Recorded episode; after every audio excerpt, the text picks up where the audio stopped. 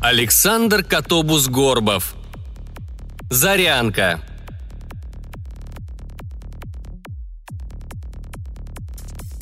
Посвящается Екатерине Ивановне Жадан, бескорыстному врачу и человеку большого сердца. Кто бросил клич «Марс» – дело общее. Этот вопрос долго интересовал часть работников звездного городка – очень уж хотелось поймать этого умника в темной подворотне и применить к нему непарламентские аргументы. Вторая марсианская экспедиция с самого начала подготовки ажиотажа не вызывала. Один раз были, ну и хорошо. Гнаться за третьей американской экспедицией или четвертой китайской смысла нет. Лучше лунную базу до ума доводите. Но экспедиция потихоньку набиралась. Модули корабля строились, финансирование приходило – Космонавты начали тренировки, утверждалась научная программа, выбирали место высадки. Пока тот самый умник не спросил «Марс – дело общее?» Нестроенный хор голосов энтузиастов подтвердил «Общее». А умник спросил снова «А что же тогда обычных людей в экспедиции нет? Хотя пять мест могли бы выделить». Кто-то на скорую руку слепил видеоролик с красивой нарезкой о космосе и с неудобным вопросом в конце. Через неделю лозунг «Марс – дело общее, даешь Марс для всех» облетел страну. Вопрос, к великому удивлению, замять или спустить на тормозах не удалось. Волна требований докатилась до Верховного Совета и не успокоилась, пока в экспедицию не включили два места для людей с улицы. Любой мог подать заявку на открытый конкурс в надежде стать участником марсианской экспедиции с условием «хорошее здоровье» и личная исследовательская программа – После первичного отсева одного должно было выбрать жюри из участников первой марсианской, а второго – народное голосование. Тысячи людей вспомнили о мечте стать космонавтом, удивленно воскликнули «О!» и встали в очередь к приемной комиссии в звездном городке. Лихнецкому не повезло. Когда в очередной раз запороли тесты четвертого блока, он попался старику под горячую руку – «Сережа, вы мне опять устраиваете клоунаду. Вам наверняка надо сходить и помочь нашему цирку». Так старик называл приемную комиссию для добровольцев, куда и командировал Лехнецкого в помощь. Через три дня Сергей чуть ли не в ногах валялся у старика с просьбой вернуть его обратно. Но тот был непреклонен. Так и пришлось. Долгих два месяца сидеть на собеседованиях, принимать документы и мечтать вернуться к нормальной работе – Сегодня первыми кандидатами оказались двое студентов и модель. Сергей с чистой совестью завернул их за отсутствие научной программы. Следующим оказался длинноволосый поэт, высокий, нескладный, с тоской в больших серых глазах, готовый долететь до Марса в поисках своей музы. Его он тоже отправил вслед за остальными. Образовалась пауза, и уже раздумывая об обеде, Лихнецкий расслабился, не ожидая подвоха. И получил его. Следующим кандидатом оказалась пожилая женщина – Кудрявые седые, как снег, волосы, мягкое лицо, прочерченное морщинами, яркие голубые глаза, похожие на летнее небо. И популярный среди добровольцев синий комбинезон на лямках. «Добрый день! Добро пожаловать в звездный городок!» Сергей заученно улыбнулся, заранее готовясь отказать. «Меня зовут Лихнецкий Сергей. Могу я увидеть ваши документы?» «Здравствуйте, Сергей. Вот, пожалуйста». Голос гостя оказался мягким и мелодичным – и вся она производила успокаивающее впечатление. Такой Сергей мог представить бабушку. Не свою, а среднестатистическую, пекущую блины и пирожки, подкармливающую голубей в парке бабушку, которой приезжают внуки на каникулы. Что она делает здесь? Что ей нужно в космосе? К удивлению Сергея, у нее оказалось все в порядке со здоровьем, естественно, с поправкой на возраст. Но полет в космос – это не прогулка в парке, и уже возраст мог бы стать основанием для отказа. Но Лихнецкий, не желая сразу расстраивать такую милую женщину, листал документы дальше, обнаружив любопытную научную программу. Немного биологии, немного астрономии, немного физики. Не для фундаментальных исследований нет. Упор делался на трансляцию образовательного курса для школьников на Землю. Увлекательно и полезно. Ах, если бы не возраст, ей, пожалуй, в команде были бы рады. Но, увы-увы, Сергей с сожалением закрыл папку с документами. «Екатерина Ивановна, я посмотрел ваши документы. У вас чудесная научная программа, действительно интересная». «Спасибо». От улыбки вокруг ее глаз разбежались морщинки. «Мне помогали несколько моих знакомых педагогов. Если у вас будут замечания, мы их быстро устраним». «Да нет, замечаний не будет. Мы не корректируем программы кандидатов, только в случае попадания в экипаж, чтобы совместить с остальной командой. Проблема в другом». Сергей потер переносицу, подбирая слова, чтобы не обидеть собеседницу. При всех наших технических возможностях экспедиция на Марс остается очень сложным и дорогостоящим предприятием. Ограничение в тоннаже отправляемых на орбиту грузов лимитирует нас в оборудовании. Лехницкий засыпал ее словами, чтобы отказ не прозвучал слишком резко. Ему была симпатична эта женщина, и отказать в лоб казалось слишком грубым. Увы, но экспедиция в течение всех месяцев полета должна будет обходиться минимумом медицинского оборудования, только самое необходимое, рассчитанное на возможные несчастные случаи. Помните вторую американскую? С такими авариями мы справимся. Есть даже реанимационный блок и возможность провести экстренную операцию. Женщина удивленно смотрела на него, не понимая, зачем он ей это рассказывает. Но мы не можем обеспечить длительное лечение и проведение процедур. Сергей непроизвольно отвел взгляд – тем более постоянный плотный контроль в процессе высадки экспедиции. Размер экипажа ограничен, и выделение отдельного врача для контроля здоровья во время непосредственной работы на Марсе для нас непозволительная роскошь. Но у меня же все хорошо со здоровьем. Да, конечно, текущее состояние у вас удовлетворительное. Однако в экспедиции предполагаются существенные нагрузки, тяжелые даже для совершенно здоровых молодых людей – «Вы хотите сказать, что я слишком старая, чтобы лететь в космос?» В ее голосе прорезались нотки обреченности. «Так? Но ведь у вас нет ограничения по возрасту. Нигде не указан предельный возраст для кандидатов. Я специально смотрела».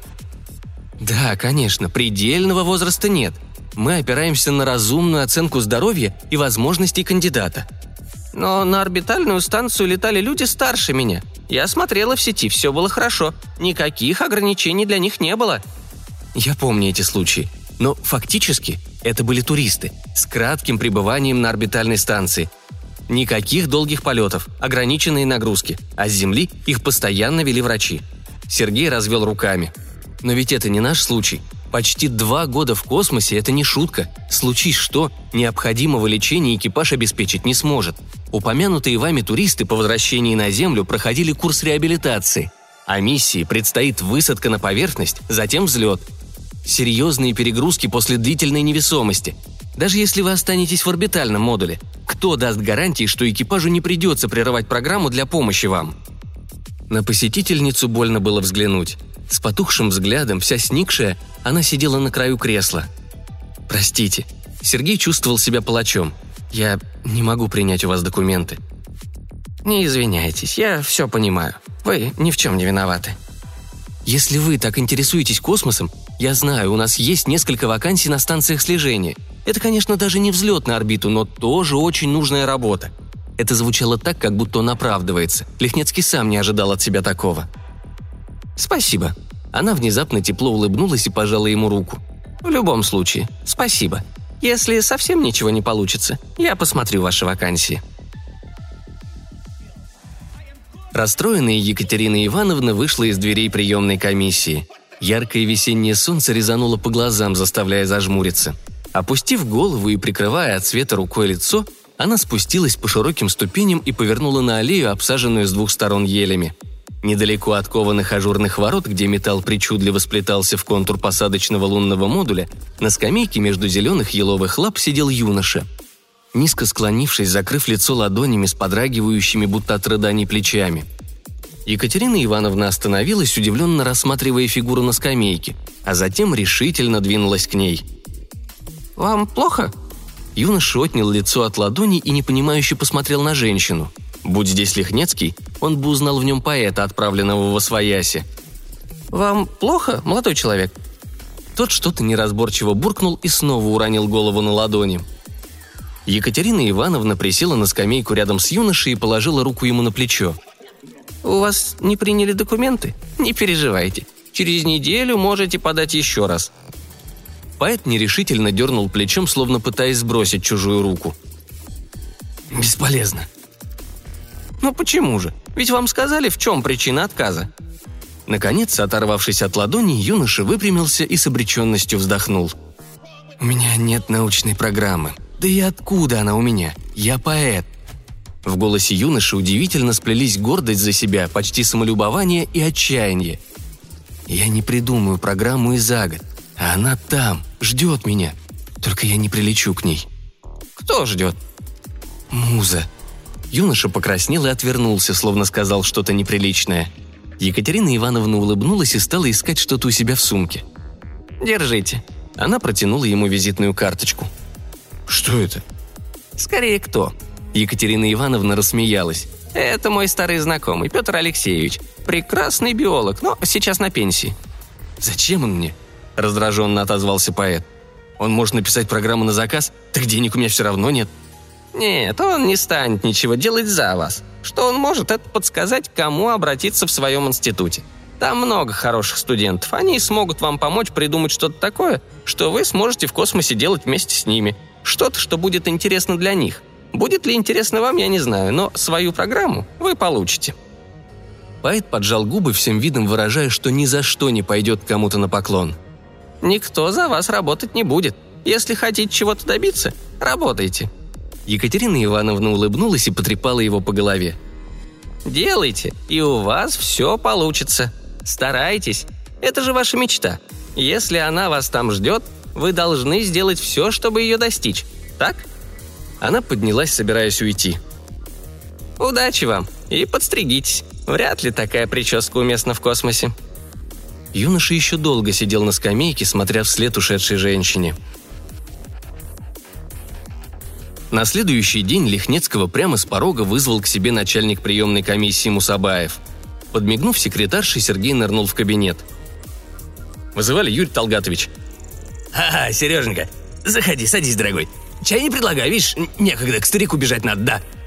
Сергей, встав у края длинного стола, смотрел, как хозяин кабинета собирает в папку какие-то бумаги. «Я чего тебя вызывал, не помнишь?» Бывший космонавт потер переносицу. «Нет, Юрий Толгатович, мне Леночка не говорила». Хмыкнув, тот продолжил собирать документы. «А, да, точно. Ты же вчера на приеме сидел». «Да, там». «У тебя была старушка? Приносила документы?» «Была такая, помню». А чё документ не принял?» «Так ведь возраст, Юрий Толгатович. Куда и в космос? Мы молодых через одного пропускаем». «Знаю, знаю, а документы зря не принял». Сергей удивленно поднял брови. «Жалуются мне на вас. Говорят, нет уважения к пожилым людям. Кому, как неопытным аксакалам, помогать в нелегком деле освоения других планет?» Хозяин кабинета иронично покачал головой. Из Лиги пожилых людей мне звонили. Говорят, обижаем. И программа у нее есть, и здоровье без болячек. А мы не принимаем. Нехорошо». Мусабаев направился к выходу, махнув Сергею рукой следовать за собой. Выйдя в приемную, глава комиссии, остановившись, развернулся к Лихнецкому. «Так что, будь добр, найди эту старушку и возьми ее документы. Сам к ней съезди, уваж. А там на комиссии посмотрим, уважительно откажем». Сергей кивнул и отправился в центр приема искать телефон неугомонной старушки – Через неделю старик сменил гнев на милость и забрал Лихнецкого из приемной комиссии. На радостях Сергей клещом вцепился в работу, месяц нещадно гонял монтажников и сдал четвертый блок приемки без замечаний. Старик по такому случаю без возражений отпустил Сергея в отпуск, и тот на две недели улетел на море. Отдыхал, отсыпался, не интересуясь ничем, кроме курортной жизни. В конце июня загоревший и свежий Лихнецкий вернулся на работу и с порога был вызван стариком – «Сережа, вы в курсе, что вчера было итоговое заседание приемной комиссии по народным космонавтам?» Старик беспокойно вышагивал взад и вперед по своему кабинету. «Отобрали 20 финалистов. Тех, что пойдут на общий курс обучения. На мое удивление, там есть человек 10 толковых. Посмотрим, как они себя проявят. Но я, человек 5 из них, взял бы работу на орбитальную. Так что, возможно, из этой затеи будет хоть какой-то толк». Остановившись у окна, старик долго стоял молча, о чем-то размышляя. Лихнецкий, замерший на стуле, в недоумении пялился в монументальную спину начальства, не понимая, зачем он понадобился. «Так вот, Сережа», не поворачиваясь, старик закончил паузу. «Среди финалистов оказалась и ваша протеже». Лихницкий судорожно пытался понять, кого может иметь в виду старик. «Екатерина Ивановна – милейшей души женщина. Будь она лет на 30 моложе, у меня бы не было возражений. Но сейчас риск в такой дальней экспедиции слишком велик. Впрочем, вы сами прекрасно знаете». Старик невесело усмехнулся. «Комиссия не пропустила бы ее. Однако у нее нашелся защитник. Целый директор Института геронтологии Тоцкий. Даже на совещании в министерство пролез, устроил мне знатный скандал». Старик снова зашагал из угла в угол. Зная шефа достаточно долго, Лихнецкий чувствовал, в каком он бешенстве. «В любом случае, сейчас этот доброход будет таскаться тут у нас, пробивая себе новое поле для исследований. Будет капать мне на мозги, требовать, упрашивать и всячески действовать на нервы. Мне с ним нянькаться ни времени, ни сил. Поэтому я прошу вас, Сергей, взять это на себя. Прикройте старика от этого клеща, хорошо? Я вас назначу куратором бабушки Кати и по всем вопросам буду направлять Тоцкого к вам. Вы уж побегайте от него, устройте ему цирк, как умеете. Пусть погоняется за вами, может, не будет лишний раз мешать работе. А если сумеете выбить из него что-то полезное, можете рассчитывать на премию. Договорились?» «Хорошо, Михаил Григорьевич». Удивленный до предела от таких новостей, Сергей кивнул. «Сделаем все в лучшем виде». Неделю Лихнецкий успешно бегал от Тоцкого – Особенно подошли на роль убежища отдел кадров и бухгалтерия. Болтая о пустяках с девчонками в отделах, он перебегал из одного в другой, мороча голову незваному гостю. Но враг был хитер и тоже не лыком шит. Первый перед конфетами и обаянием Тоцкого пала бухгалтерия, а спустя пару дней и кадровики. Сергей вовремя заметил это и отступил в тренировочный комплекс на занятия группы своей подопечной, там, где его заведомо не будут искать. Шел цикл гидроневесомости. В громадном бассейне в толще прозрачной, как стекло, голубоватой воды на глубине 8 метров плавала копия корабля экспедиции, где, кстати, был и тот самый злосчастный четвертый блок. Лихнецкий устроился на балконе и с высоты наблюдал за группой. Пять человек в громоздких желтых скафандрах, неспешное погружение, черные костюмы сопровождающих водолазов. На своем планшете Сергей зашел в сеть и подключился к камерам на костюмах и модели станции – Ему всегда нравилось это неспешное действо, похожее на танец. Почти четыре часа он наблюдал за отработкой ручного раскрытия солнечных батарей. Четыре часа, уткнувшись в экран планшета, ходил за кофе, чуть не врезавшись в коридоре в лаборанта в белом халате. Шея от такого обращения затекла и ныла. Наконец, всех пятерых подняли на берег и стали вытаскивать из скафандров. Лихнецкий специально не смотрел в списках, кто работает под каким номером – пытаясь угадать, где его подопечная. Даже поспорил сам с собой, но проиграл. Восьмой номер отработал всю программу на отлично. Второй результат в группе по времени. А когда под шлемом обнаружились короткие седые кудри, Сергей мысленно дал себе подзатыльник. Не дожидаясь, пока группа разоблачится из доспехов, он отправился к лестнице, собираясь отловить свою протеже на выходе из комплекса. Тренировка далась Екатерине Ивановне тяжело – Четыре часа в тесной скорлупе скафандра. Давящая глубина, накатывающая тошнота от чувства невесомости. Когда шлем сняли, ей захотелось кричать от облегчения. Пока снимали скафандр, она с трудом сдерживалась, чтобы не выдать усталость. Улыбалась, шутила, вызывая взрывы хохота у помогавших ей парней. А когда, наконец, оказалась свободна, стала успокаивать запаниковавшую при всплытии девушку, чтобы никто не видел, как у нее самой дрожат руки. Ей было странно видеть, как плачущей девушке, молодой, сильной, начальник погружения ставит в карточку «негоден», а ей, улыбаясь, пишет «сдано» и, пожимая руку, наклоняясь, шепчет «Не подведите, мы за вас болеем». Выходя из зала, их группа столкнулась с другой пятеркой кандидатов. После выбора двадцатки финалистов, разбитые по пять человек, они ни разу не собирались вместе и теперь оценивающие настороженно оглядывали друг друга. Когда они почти разминулись, к Екатерине Ивановне подошел парень с колючим ежиком коротко стриженных волос. «Здравствуйте», «Вы, наверное, меня не помните? Весной, еще около приемной комиссии, вы дали мне телефон Петра Алексеевича». Екатерина Ивановна всматривалась в лицо юноши, пытаясь вспомнить. «Ну, поэт, помните? Вы меня тогда утешали еще». «Да, я помню». Женщина улыбнулась и пожала протянутую ей руку. «Я вижу, у вас все получилось. Не сразу вспомнила. Вы так поменялись». Она жестом обрисовала его прическу. «Спасибо, спасибо вам огромное. Если бы не вы, я не смог бы. Все бросил и ничего бы не сделал. Спасибо». Пожалуйста, я рад за вас. Я Лёша, Лёша Савушкин. Я так рад, что они вас тоже взяли. Удачи вам. И спасибо огромное еще раз. Парень неожиданно обнял ее, смутился и бегом бросился догонять свою группу. Улица дохнула в лицо теплым августовским ветром. После прохлады бассейна он показался горячим, почти обжигающим. На скамейке между кустами давно отцветшего жасмина группу ждал Лихнецкий, длинным прутиком чертивший видимые ему одному рисунки на асфальте. Услышав гомон, выходящий из дверей группы, он поднял голову и, найдя взглядом Екатерину Ивановну, кивнул, улыбаясь. «Здравствуйте, Сережа!» «Добрый день, Екатерина Ивановна. У вас еще час до следующего занятия. Посетите со мной пять минут». «Конечно». Женщина махнула рукой группе, чтобы не ждали ее, и опустилась на скамейку. «Вы что-то хотите обсудить?» «Да нет, просто хотел узнать, как у вас идут дела. Можно посмотреть вашу карту?» Лехнецкий полистал пластиковые листы, заглянул в свой планшет, что-то уточняя, и, кивнув самому себе, вернул карту хозяйке. «Все в порядке?» «Да, все хорошо, Екатерина Ивановна. Не вижу у вас никаких проблем». «А у вас?» «Вы же знаете, что наша проблема – это вы», Лехнецкий вздохнул. «Это слишком большой риск для вас, слишком долгий и слишком напряженный полет». Сергей вздохнул еще раз. «Может быть, откажетесь, а мы вам организуем смену на орбитальный, а?» «Вы же знаете, что нет.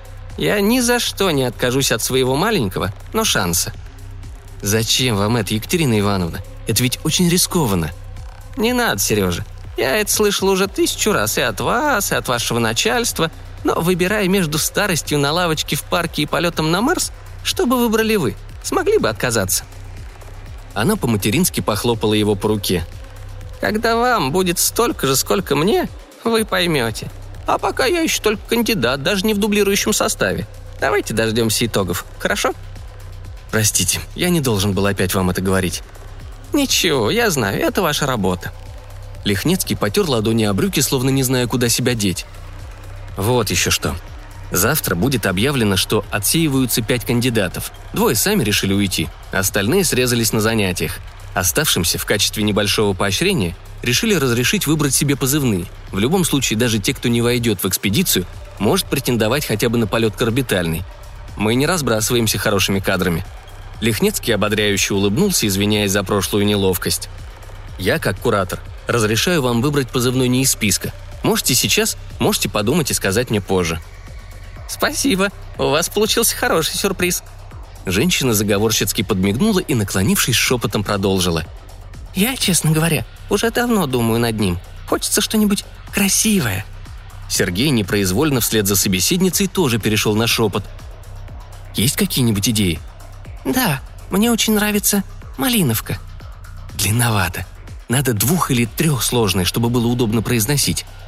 Екатерина Ивановна задумалась, смешно наморщив лоб и теребя кончик носа. Но первым нашелся Лихнецкий. «Может, Зарянка? Это другое название Малиновки. Тоже птичье, а звучит очень хорошо». «Согласна». Женщина улыбнулась, сжав его руку. «Давайте вашу карту». Лихнецкий выпрямился и, достав из кармана маркер, записал на обложке в квадрате позывной и уже в полный голос продолжил. «Поздравляю, Зарянка!» «Спасибо, товарищ куратор», Лукаво прищурясь, женщина подняла руку к воображаемому козырьку фуражки. «Пойдемте, у вас еще занятия сегодня. Я вас провожу».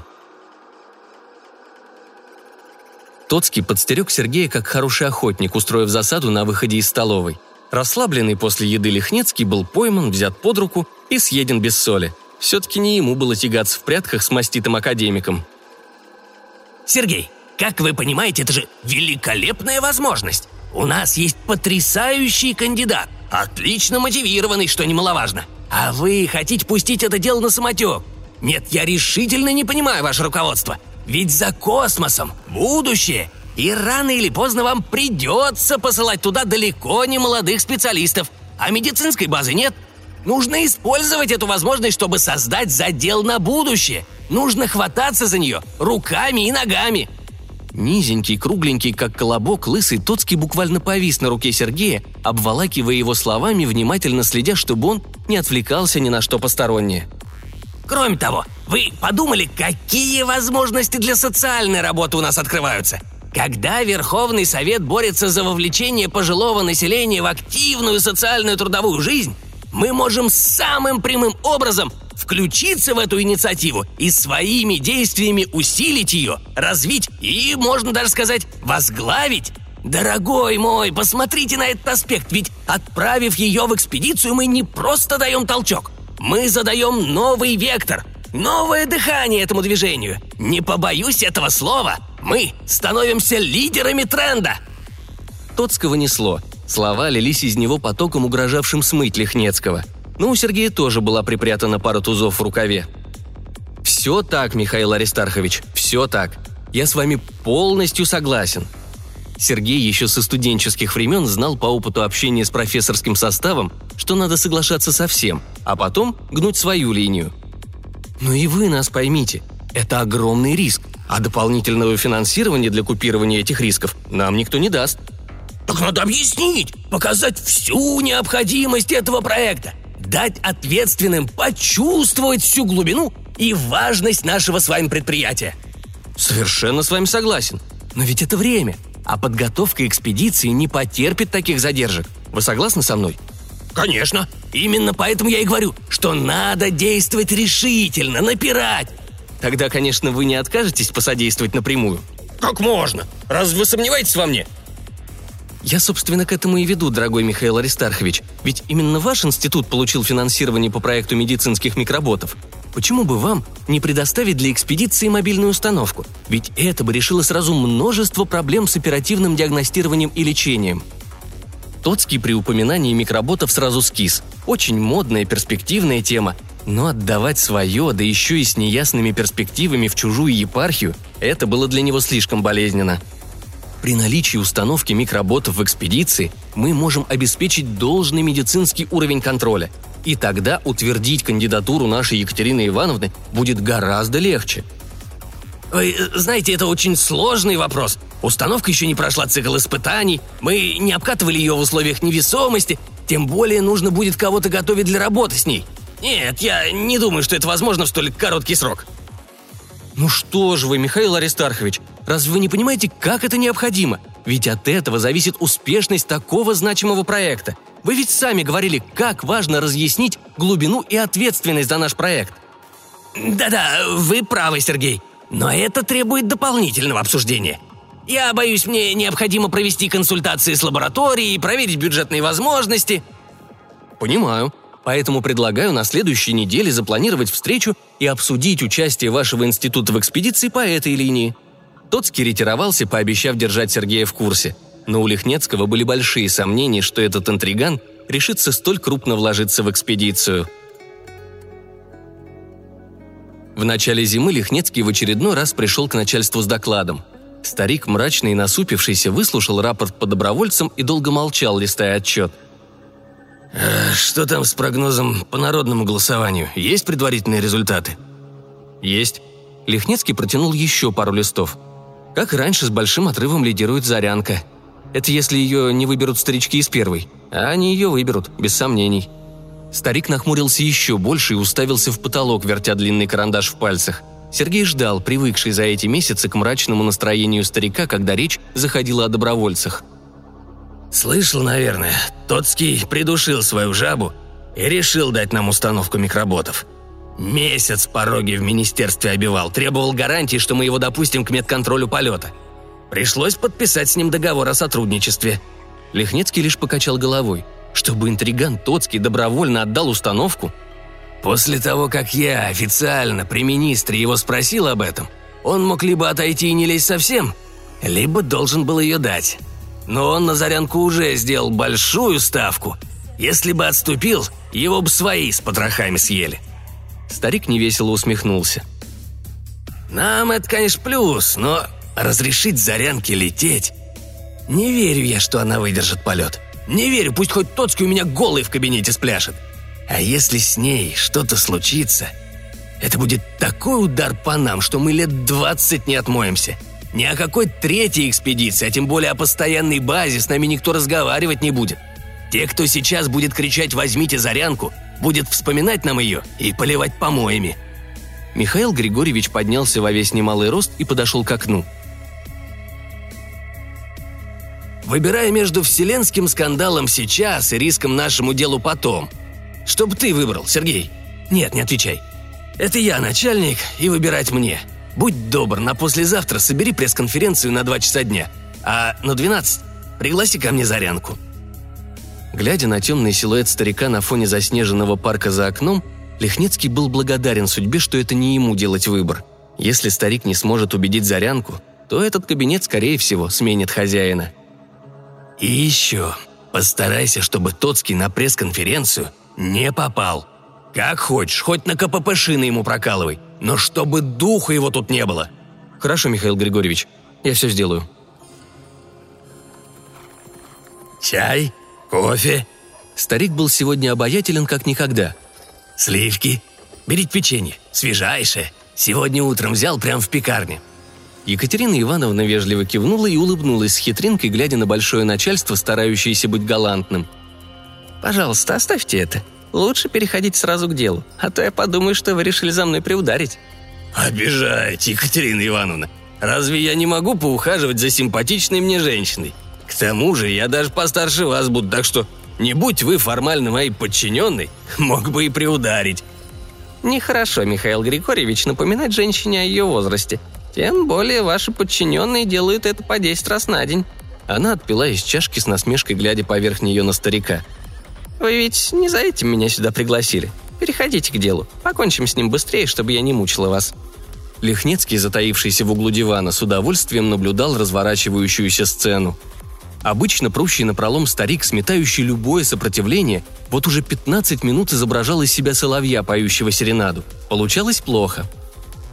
«Хорошо». В голосе старика прорезалась усталая хрипотца. «Зарянка, я хочу, чтобы вы выслушали меня не как доброволец, не как женщина с улицы, а как член нашей команды, всех тех, кто делает нашу космическую программу. Вы видели нашу работу, жили рядом с нами, делали наше общее дело – я хочу, чтобы вы выслушали меня с полным пониманием ситуации.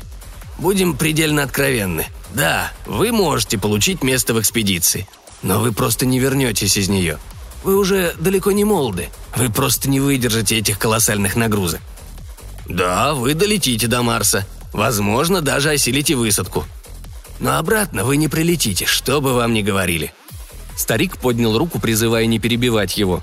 Возможно, вы не считаете это потерей, и вне зависимости от того, чем это закончится, хотите использовать этот шанс. Но послушайте, чем это обернется для всех нас. Это станет трагедией. Все те, кто сейчас поддерживает вас, оплюют нашу космонавтику с ног до головы. Никто не вспомнит наших предупреждений. Нас будут винить в вашей смерти. Всех тех, кто помогал вам здесь, всех тех мальчишек и девчонок, что только готовятся к полетам, не разбирая, обольют грязью – и на долгие годы полеты дальше Луны будут нам закрыты. Нам просто не дадут финансирования после такого фиаско. А теперь ответьте мне, хотите ли вы для всех, кто помогал вам все эти месяцы, такого будущего? Отблагодарите ли вы их за доброту таким образом?» Устало опустив руки, старик продолжил. «Я не предлагаю вам отказаться от экспедиции просто так. Мы готовы предоставить вам хорошую альтернативу. Полноценную полугодовую работу на лунной базе – через семь месяцев, через одну смену. Мы выделим вам время и средства для реализации вашей программы. Дадим столько часов эфира с Землей, сколько нужно. Поможем по всем направлениям. Это хорошее предложение. Большего я вам не могу дать. Если вы не согласитесь, я официально сниму вас с программы добровольцев по состоянию здоровья под свою ответственность. Я не могу рисковать будущим космонавтики ради одной вас – Екатерина Ивановна, внезапно ставшая предельно серьезной, повернулась к Лихнецкому. «Сережа, вы не могли бы нас оставить? Я хочу поговорить с Михаилом Григорьевичем с глазу на глаз». Лихнецкий кивнул, вышел за дверь, сел в приемный и стал ждать. Минуты текли медленно, как тягучий приторный кисель. Тишина раздражала. Хотелось подкрасться к двери и, припав к замочной скважине ухом, подслушать, что там происходит. Что Зарянка решила сказать старику? Что такого секретного? Чем она будет убеждать его, чтобы он оставил ее в программе экспедиции? Когда дверь наконец открылась, старик позвал Сергея и попросил его провести пресс-конференцию. «Зарянка будет выполнять свою научную программу на лунной базе. Вылет согласно плану с ближайшей сменой. Красивые формулировки придумай сам. Ну и Екатерину Ивановну подключи. Пусть тоже скажет пару слов, обоснует свое решение. Если Тоцкий появится, шли его ко мне». На лице старика блуждало странно задумчивое выражение человека, который не понимает, выиграл он или проиграл. Лехнецкий примчался на дачу к старику, отгуливавшему отпуск. Развалившись в кресле качалки на веранде, шеф пил чай из огромной кружки и, увидев Сергея, жестом запретил что-либо говорить. «Зарянки опять запретили вылет на землю по состоянию здоровья?» Сергей кивнул. «Она вместе с врачами настаивает на еще одном полугодии на станции». Не дожидаясь еще одного кивка, старик ухмыльнулся. «И ты приехал ко мне за санкции вернуть ее приказом, так? А я не дам. Пойди на кухню, налей себе чаю. И печенье возьми, сам сегодня испек». Пока Лихнецкий гремел в доме посудой, старик щурился на солнце и грустно улыбался, словно вспоминая что-то. Вернувшийся Сергей присел рядом на табурет. «Ты спросишь, почему?» Это была часть сделки по экспедиции. Я обещал не возвращать ее приказом, если будут причины, чтобы ей задержаться еще. И я сдержу обещание, пока меня не отправили на пенсию, а дальше пусть приемчик разбирается с этой оторвой. Не бойся, она там нас всех переживет. Ты еще успеешь в мое кресло взгромоздиться, а она будет там делать свои передачи для детей. Эта сволочь Тоцкий в нее столько микроботов закачивает, что на полк пенсионеров хватило бы. И будет над ее здоровьем трястись почище курицы над яйцами. Он уже раз сто пожалел, что связался с ней. Старик довольно рассмеялся. Говорил я ему, не лезь, нельзя в такие игры с космосом играть. Не послушался. Пусть расхлебывает. Лихнецкий тоже улыбнулся, представив взбешенного новостью об очередных шести месяцах Тоцкого. «И ведь что удивительно, Тоцкого рано или поздно забудут. Нас с тобой еще раньше забудут, а ее будут помнить. Потому что мы делали для сегодняшнего дня, а она для завтра. Ну кто мог подумать, что шоу «Космическая бабушка» наберет такую популярность? Кто знал, что мы 30 килограмм груза будем выделять для детских писем? И еще столько будем вести обратно, потому что она на каждое отвечает. Хоть кто-нибудь смог ей объяснить, что электронные письма гораздо дешевле? Нет, она считает, что бумажные письма гораздо важнее для детей. Как она смогла убедить главного инженера станции делать значки, чтобы отсылать с письмами? Убедила, уговорила, и он делает, не спрашивая разрешения у нас, потому что знает, мы бы разрешили. Старик долго молчал, глядя вдаль. Лехнецкий глотал остывающий чай, грелся на солнце и радовался, что приказ о возвращении отдавать не придется. «Поразительная женщина. Она мне тогда сказала, что ей не к кому возвращаться на Землю.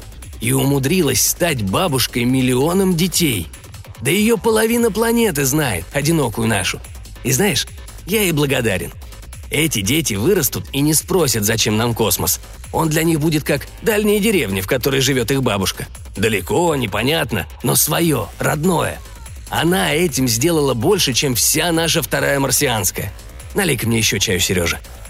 Они долго еще сидели на веранде, обсуждая другие дела и стараясь не касаться темы зарянки. Но перед самым уходом Сергея старик сказал. «Когда мы с ней тогда договорились, она мне сказала, что ей лучше умереть там». Старик ткнул пальцем вверх. «Она считает, что когда человечество приходит куда-то навсегда, там обязательно появляется кладбище. Ей казалось, что появись оно в результате катастрофы, это будет трагедия. А если она будет первой, то это будет печально, но закономерно. И там будет только грусть, а не страдание по погибшим. Чем старше я становлюсь, тем больше ее понимаю. Не могу согласиться, но понимаю. Из предисловия к сборнику стихов космонавта Алексея Савушкина – Почти 30 лет назад она сумела круто изменить мою судьбу. Я искал музу и вдохновение, а нашел дело всей жизни. И нет большего, что она могла бы для меня сделать. Это было для нее естественно, как дышать. Она вдохновляла нас. Пилоты считали прибытие в смену, когда она дежурила, знаком удачи. И правда, в ее дежурство не было ни одной аварии. Ее шоу положило начало детскому движению – Мальчики и девочки, бредящие космосом, назло едким критикам, называвшим себя зарянцы, пока смешное слово не стало официальным названием. Восемь из десяти космонавтов носят на груди значки в форме маленькой птички, а оставшиеся двое стесняются, что потеряли свои. До сих пор смена на лунные 2 отвечает на все детские письма вручную, на бумаге. И писем не становится меньше.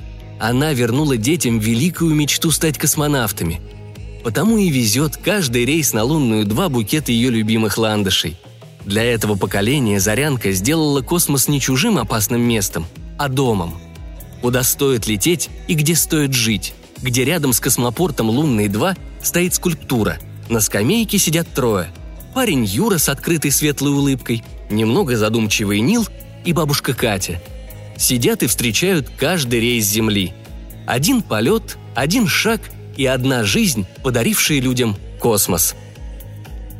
Эта книга посвящается светлой памяти твоей, Зарянка –